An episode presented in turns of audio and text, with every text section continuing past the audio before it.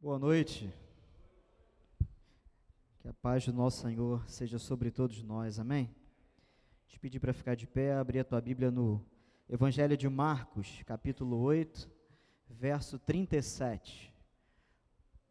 Marcos 8, 37. Parece que eu estou combinando ali com o restaurante, né? Toda vez que eu prego tem essa. Né?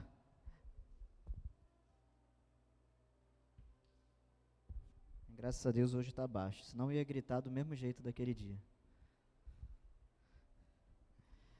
Gente que foi embora tonta naquele dia aqui. Mas é isso. Marcos 8, 37. Diz o seguinte: Que daria uma pessoa em troca da sua alma? Vamos orar. Senhor, nós te damos graças nessa noite. Pedimos a tua misericórdia sobre nós, Senhor.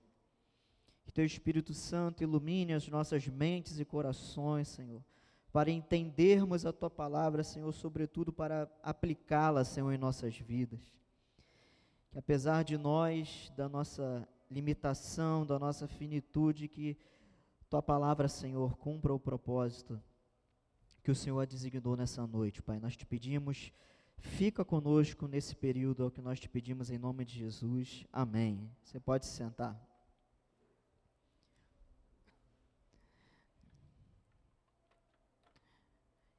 Uma pergunta interessante que Marcos faz. Marcos aqui é nosso querido João Marcos, nome dele. Ele faz uma pergunta interessante. Que daria uma pessoa em troca da sua alma? Ou em alguma outra versão, ou numa tradução um pouco mais livre, eu poderia te fazer a pergunta: quanto vale a sua alma? É isso que está falando. Quero começar fazendo aquele pedido agradável. Vira para o teu irmão do lado aí e pergunta: quanto vale a tua alma? Quanto vale a sua alma? Quanto, quanto vale? No direito brasileiro, e acho que a maioria das, das correntes jurídicas, a vida não pode ser precificada. Quando há uma, algum tipo de, de questionamento acerca de uma vida perdida, alguma coisa, não se pode precificar a vida humana. E eu me deparei com um estudo, eu quero que você preste atenção, porque isso aqui vai ajudar a ilustrar antes de eu expor o texto. Um estudo feito lá na Inglaterra. Mais ou menos se gasta 470 mil reais, transformando para o nosso dinheiro, né, por ano, por uma vida saudável. Isso na Inglaterra. Uma pessoa gasta em média lá 470 mil por ano para ter uma vida saudável. E esse cálculo não engloba medicamentos mais caros, só medicamentos mais comuns do dia a dia. Tipo, estamin, sou, eu no caso sou freguês de estamin. É 8, 9, 10 reais, né?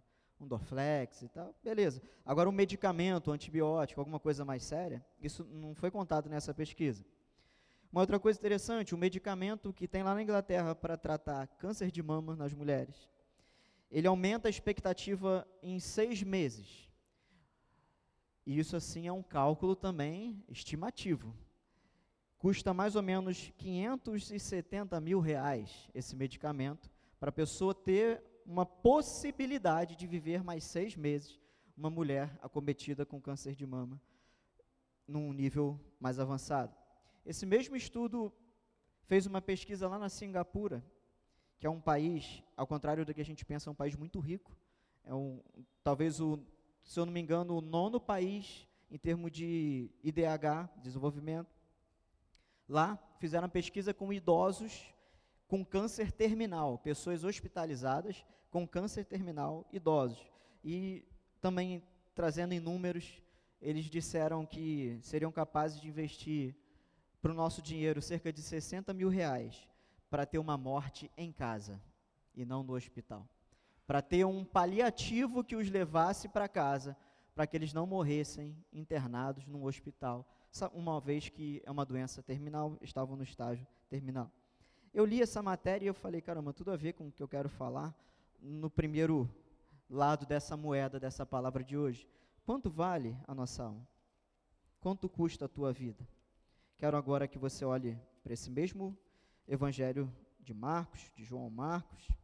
Só que agora é o verso 34. Nós lemos o 37.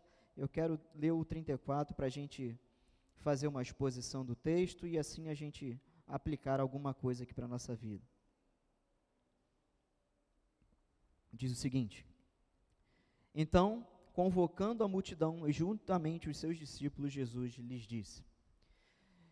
Esse relato começa dizendo que Jesus convocou uma multidão e seus discípulos para um discurso. E que discurso é esse? Se alguém quer vir após mim. Verso 34 ainda, depois aí desses dois pontos. Jesus convocou um bocado de gente para segui-lo. Se alguém quer vir após mim, ou seja, se alguém quer me seguir, Jesus convoca. É interessante nessa essa terminologia, Jesus convocou as pessoas. Nós vimos agora aí a Copa do Mundo, que os hermanos ganharam, mas quando a seleção vai chamar os jogadores para a Copa, né? O que que faz? Convoca. Tem quem não vá? Tem, se a gente for olhar a história aí, deve ser um caso em um milhão. Mas quando há uma convocação, há uma chamada irresistível. Pressupõe uma chamada de alguém que tem autoridade para falar e aquele que ouve obedecer. Então Jesus, ele convoca a multidão e os seus discípulos. Foi ou não foi isso que aconteceu com as nossas vidas? Você que teve um encontro com Jesus, teve algum momento que Jesus passou no teu caminho, e aqui é claro de forma poética que eu falo isso, Jesus te pegou na esquina e te convocou, te chamou de um modo que você não pôde dizer não. E o convite de Jesus é esse: se alguém quer vir após mim, negue a si mesmo, tome a sua cruz e siga-me. Embora não seja o núcleo do que eu quero falar hoje, mas isso aqui é uma verdade comum a todos os cristãos. O convite de Jesus para nós, o convite para segui-lo, engloba negar a nós mesmos, tomar a nossa cruz e seguir. Seguir a Jesus. Ou seja, o chamado do discipulado cristão é um chamado de renúncia, é um chamado de cruz, é uma caminhada difícil. Quando nós nos deparamos com templos religiosos com o slogan pare de sofrer, ali está a mais descarada mentira, porque o chamado é para o sofrimento. Jesus falou que os discípulos dele não iam ser eh, isentos me das mesmas dificuldades que ele passou. E o que que Jesus passou? Humilhação até a morte e morte de cruz. O discípulo é chamado para negar a si mesmo, meus irmãos. Existe coisa mais difícil do que não fazer a nossa própria vontade?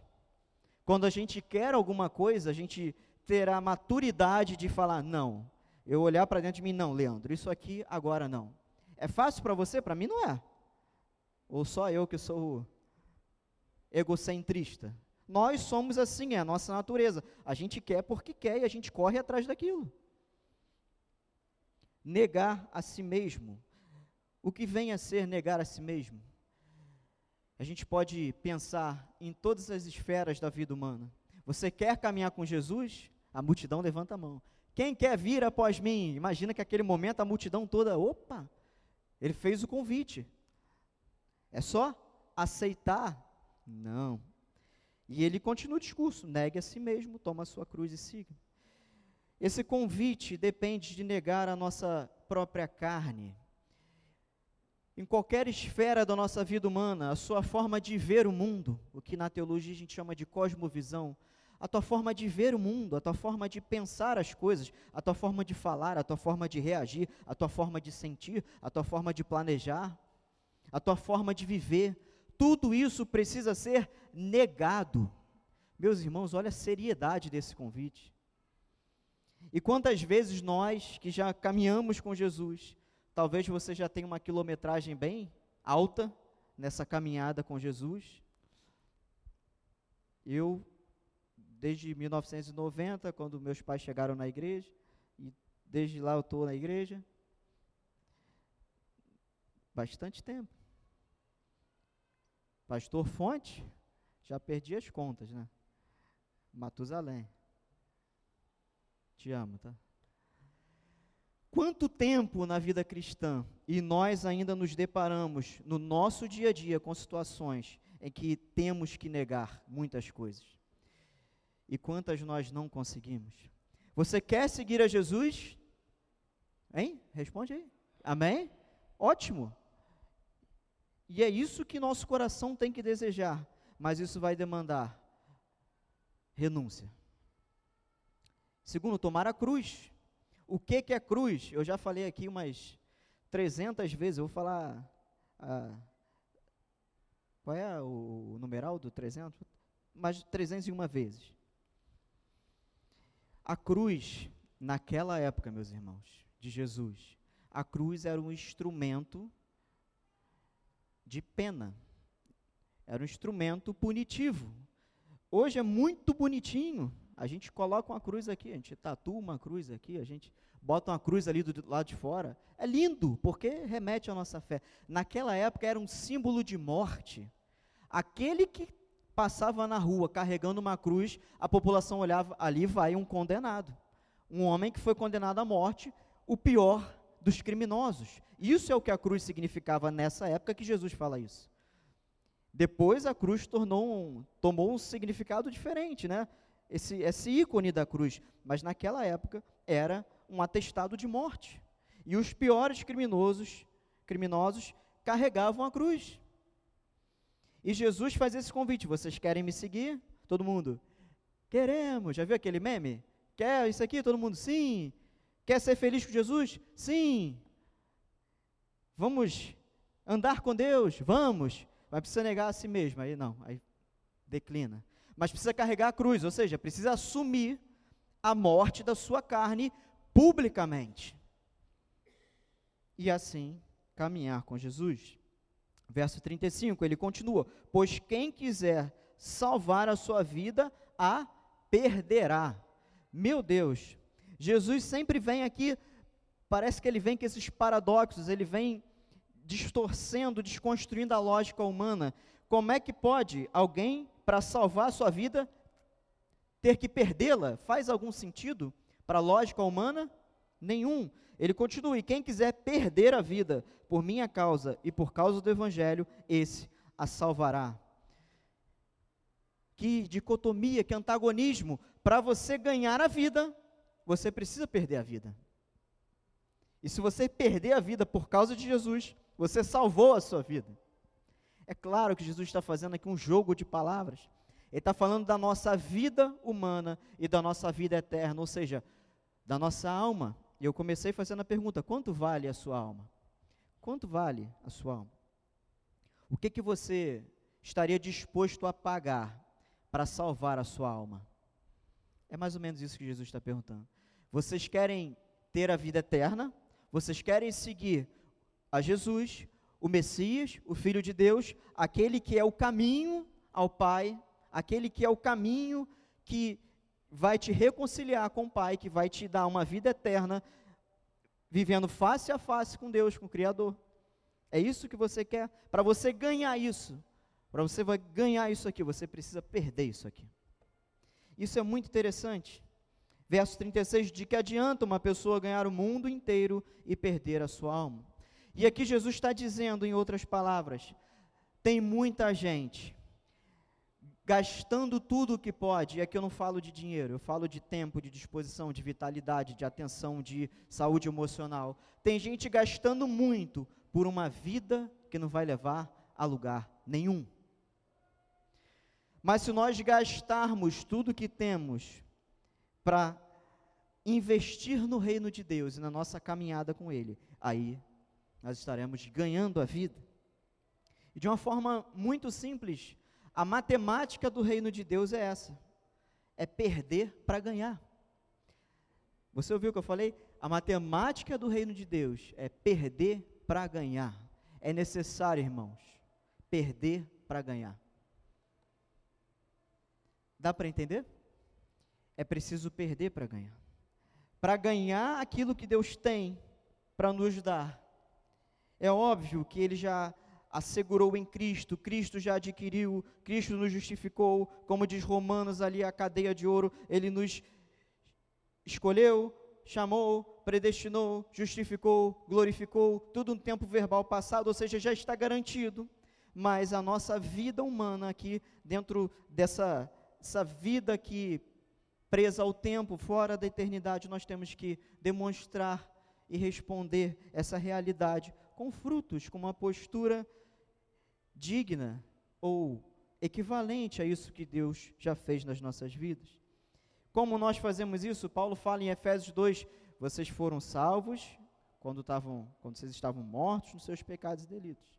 Ele deu vida, ele vivificou, pela graça sois salvos, pela fé, por meio da fé. Isso não vem de vocês, é dom de Deus, não de obras pra, para que ninguém se glorie. E no verso 10, que é o final desse recorte de texto, ele fala: E ele nos chamou, nos salvou para a prática das boas obras. Então está tudo conectado.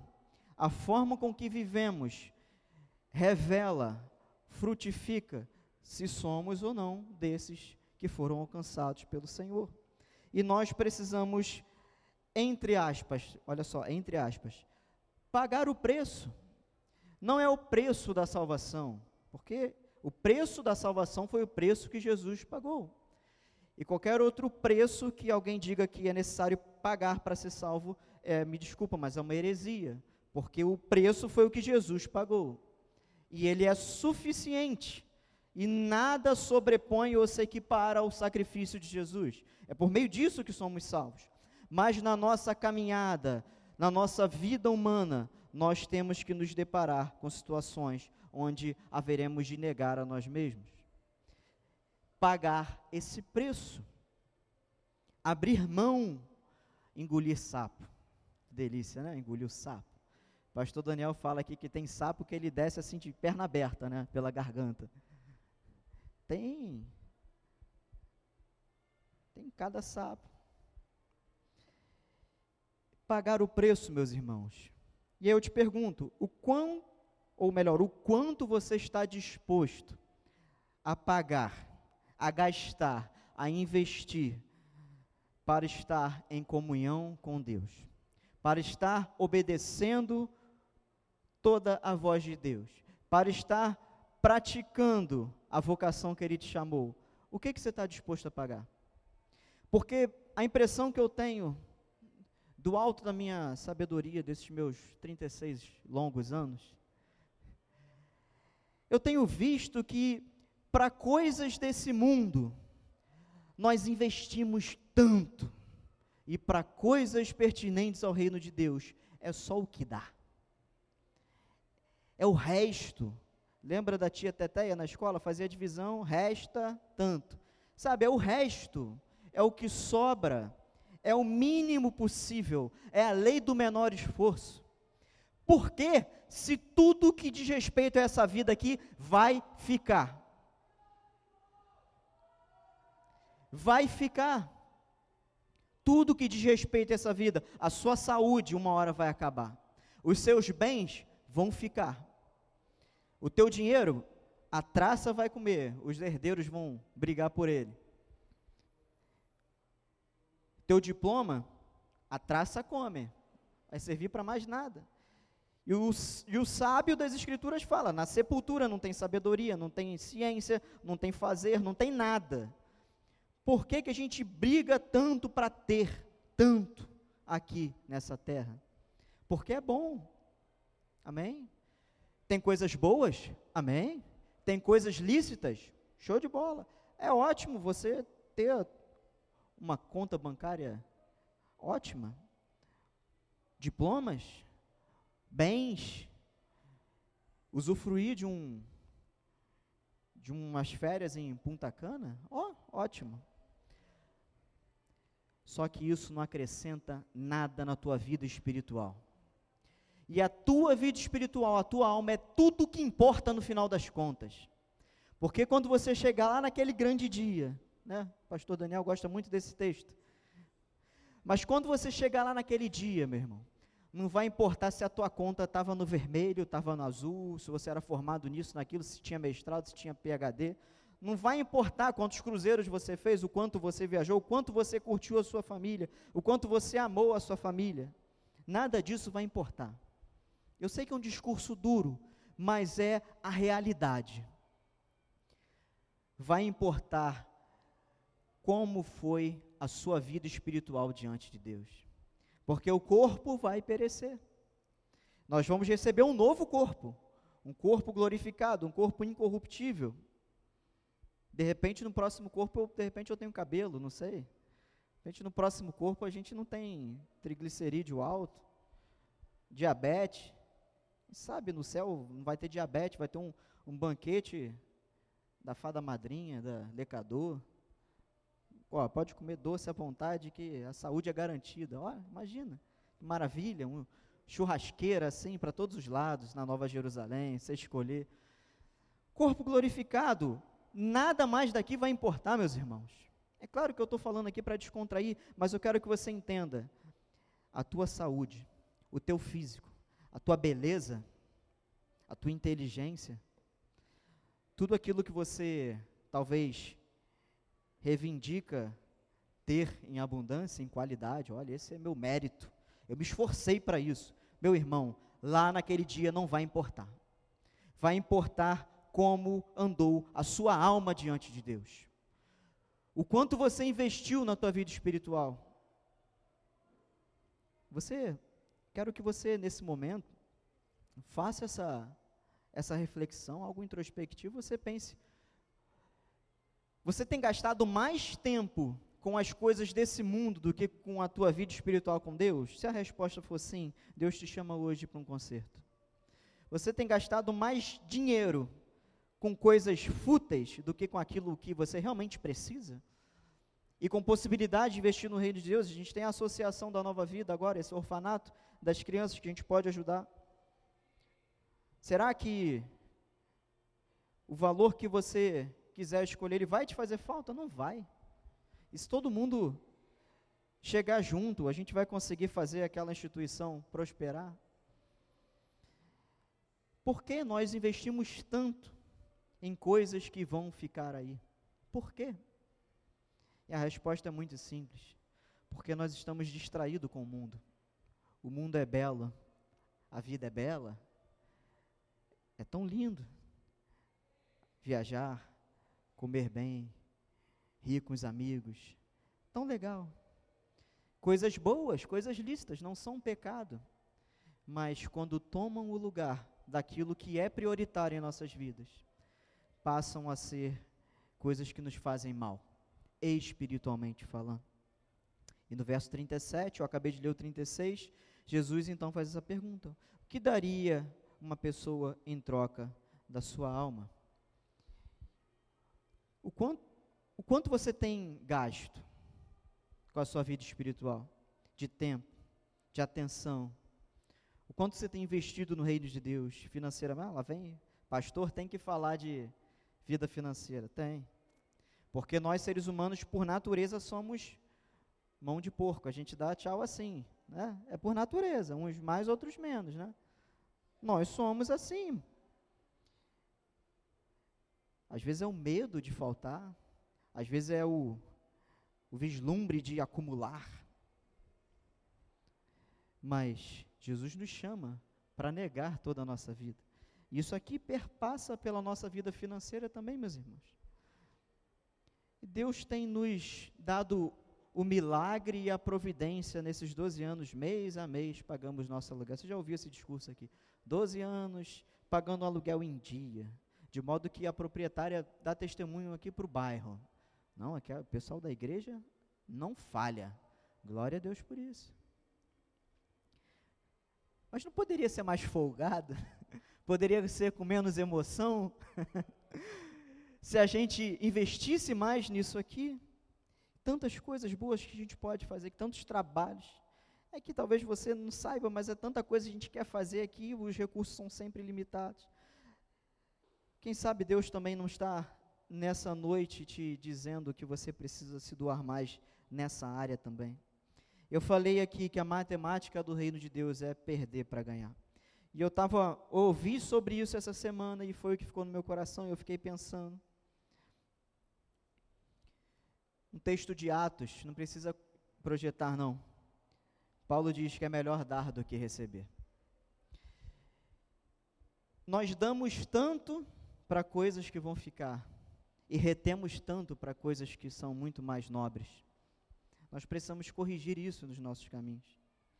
E eu quero levar tudo isso que eu falei para algumas aplicações práticas para a nossa vida. E é o segundo lado dessa moeda que eu falei, dessa palavra de hoje. Existe algo chamado lei da semeadura. Paulo fala lá em Gálatas, não precisa abrir também, só escute. Não se deixem enganar. Em algumas versões, não se enganem.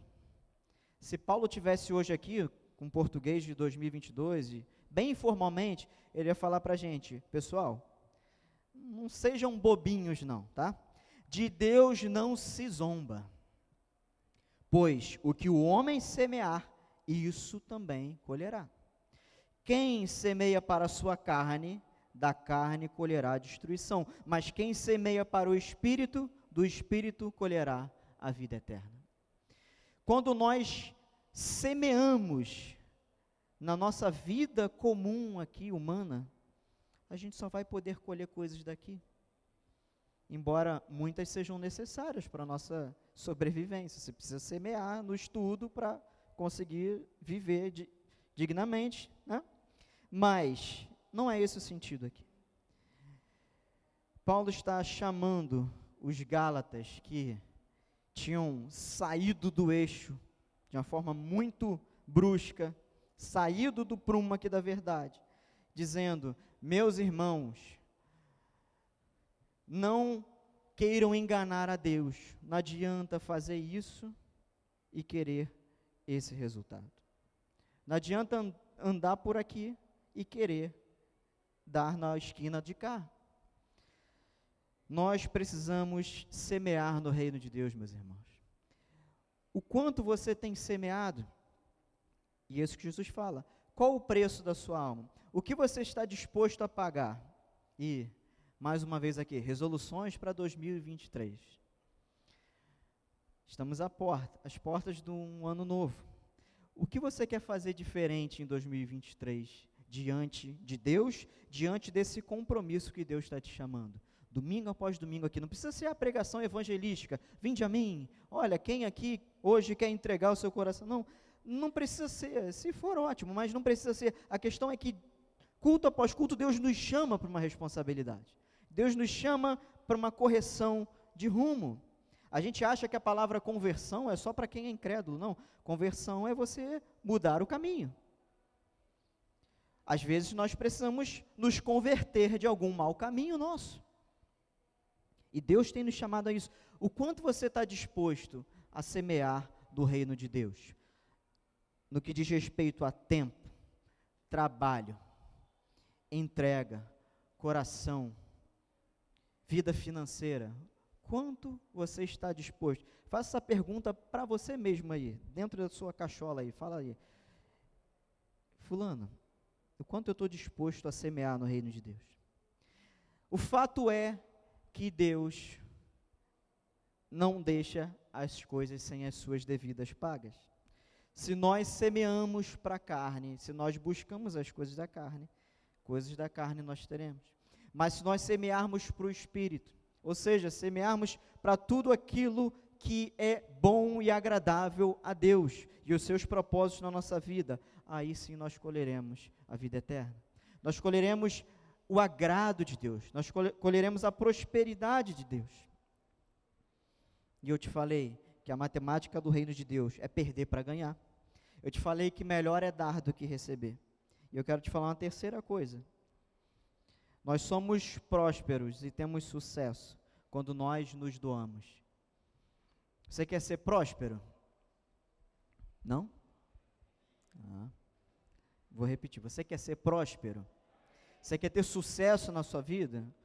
Sucesso que eu falo, a vida bem sucedida. Tá? Estou falando de oh, orgulho, não. Estou falando de das coisas darem certo. Ser bem sucedido. A receita para isso, meus irmãos, é dar. Nós somos ricos quando nós damos. Porque essa é a matemática do reino de Deus. Nós somos prósperos como, quando nós entregamos, quando nós nos doamos. E que eu falei ontem, a gente teve ontem, é, a gente teve a confraternização aqui da equipe da música, ensaiando para o Natal. E eu fiz uma rápida preleção aqui antes do ensaio. Meus irmãos, a obra é grande. Tem trabalho demais para fazer. Tem muito trabalho. Mas aqueles que metem a mão no arado para fazer o trabalho, esses são poucos. E o trabalho é sempre sobrecarregado. Esses que metem a mão no arado e estão ali lavrando a terra, e lavrar a terra não é fácil. Você abre um buraquinho, joga semente, tampa, aí você para e fica olhando. Vamos ver se vai nascer. Tem sementes que demoram meses para virar uma árvore minimamente bonitinha, né? Você não consegue ver Ninguém vai ficar parado olhando ali a semente rasgar a terra e crescer. Tem trabalho que é brabo, que é árduo. A gente não vê o resultado assim de cara. A gente não vê o que Deus está fazendo debaixo do solo. A semente está ali, está germinando, mas os nossos olhos não veem. Mas a gente sabe que Deus está operando. Mas esse trabalho é árduo e são poucos os que fazem.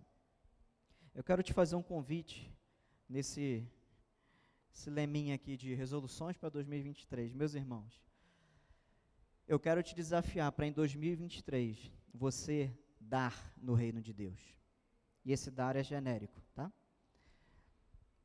Dê o seu tempo, dê o seu serviço, dê a sua dedicação, dê o seu coração, dê mais financeiramente, sim, também, por que não? Não é papo de pastor, não, a igreja precisa. O reino de Deus precisa. E se a gente quer fazer esse trabalho expandir, nós precisamos disso. Dê. E eu lembro daquele texto que virou louvor, né, Carla? Dê e Deus te devolverá. Tem um louvor antigo.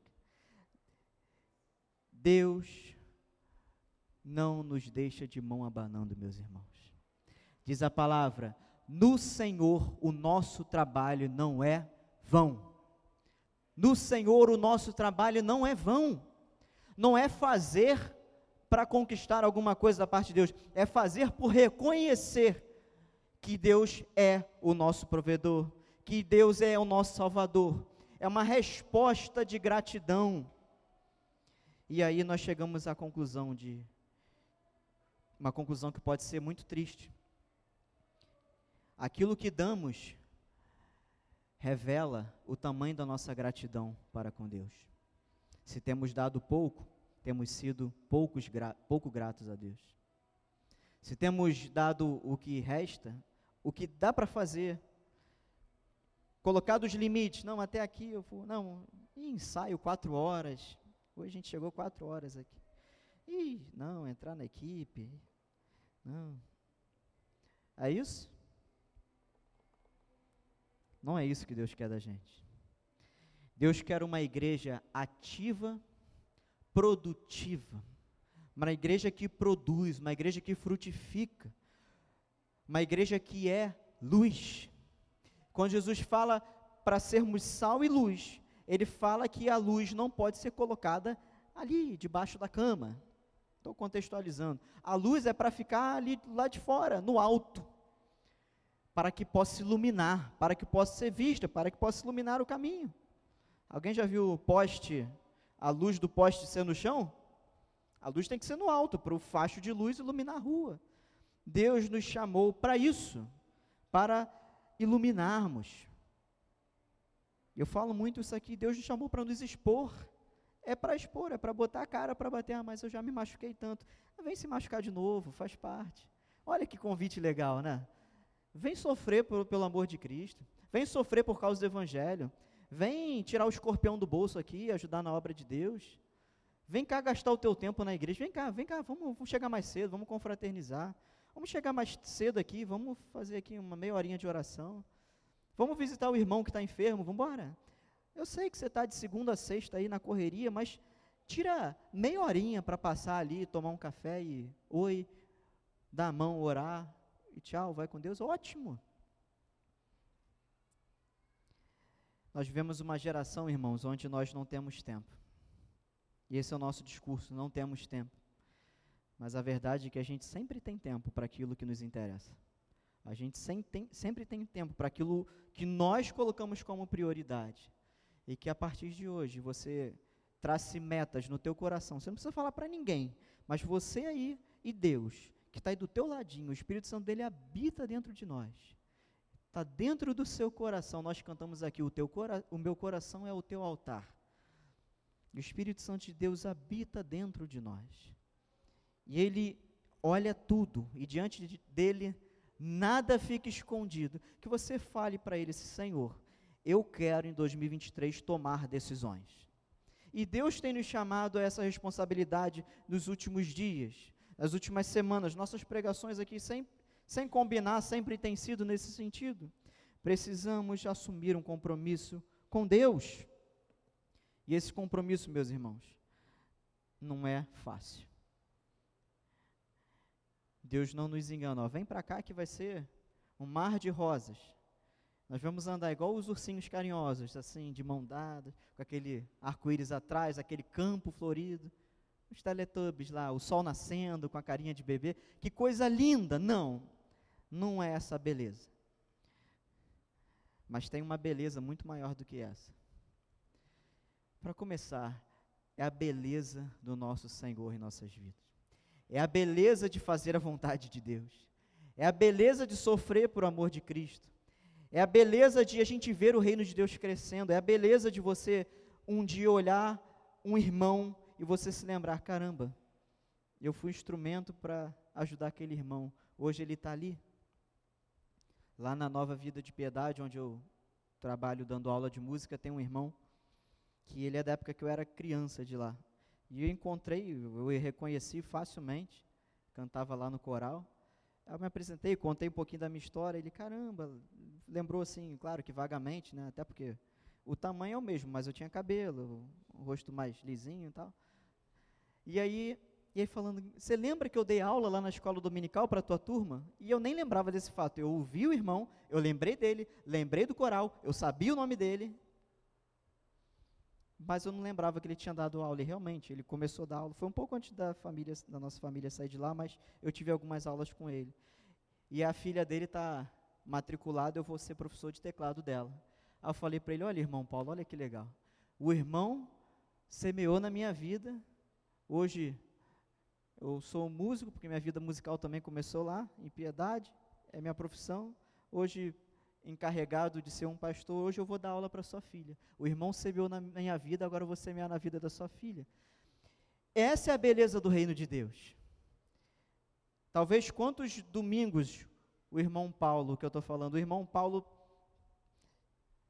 deixou de estar no compromisso para estar lá ensinando.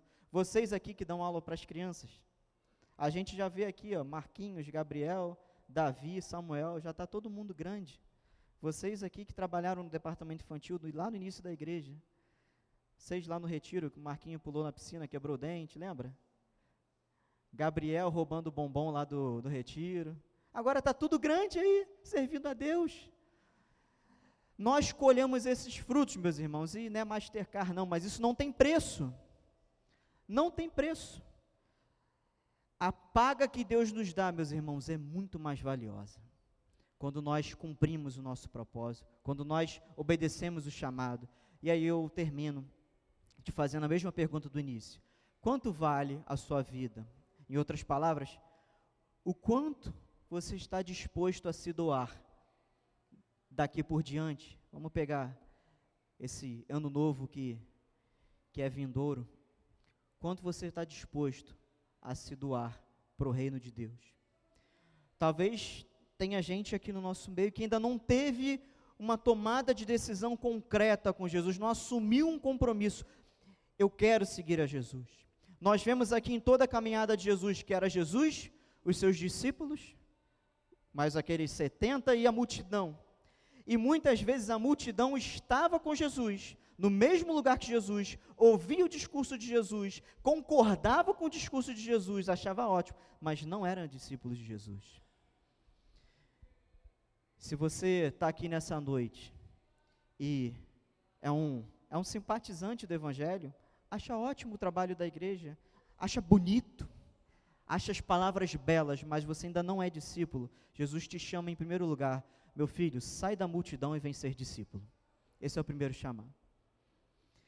Vem me seguir. Vai te custar, você vai ter que fazer coisa que você não quer fazer. Você vai ter que abrir mão de coisas que você não está querendo abrir. Você vai ter que negar coisas. Mas o que eu tenho para te dar, valor nenhum paga. O que Deus tem para te dar, meu irmão, é uma vida eterna, é uma vida abundante, superabundante em graça.